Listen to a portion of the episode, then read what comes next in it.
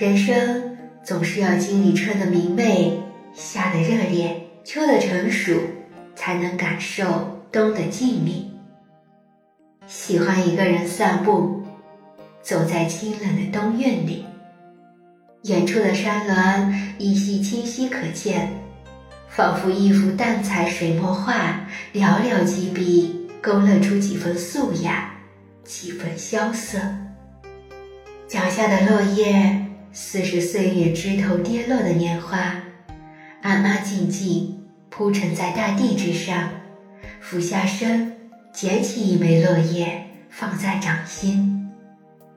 枯萎的褐色是它凋零的容颜，也是岁月匆匆留下的痕迹。时光最是无情，苍老了容颜，瘦减了年华。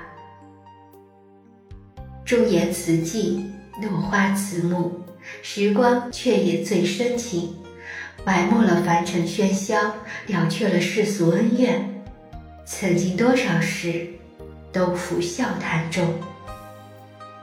四季轮回，从华枝春满到落叶归尘，是结束，亦是重生。而那一片叶，始终是寂静的。不争，不抢，不怨，亦不哀。没有一片叶可以躲过寒风冷雨的侵袭，正如没有一个人可以逃过岁月的雕琢与洗礼。在命运的跌宕起伏中，我们终是学会了沉默。过往云烟如风飘散，好的，坏的。都寂寞成一道风景。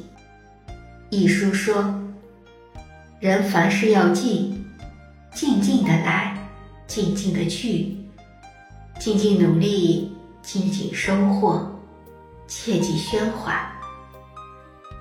光阴易老，韶华易逝，与其伤感，与其惆怅，不如卸下一身的疲惫与沧桑，坐在安静的角落里。”心怀一份安然，煮一壶暖茶，读一页闲书，静静的，不染季节风霜。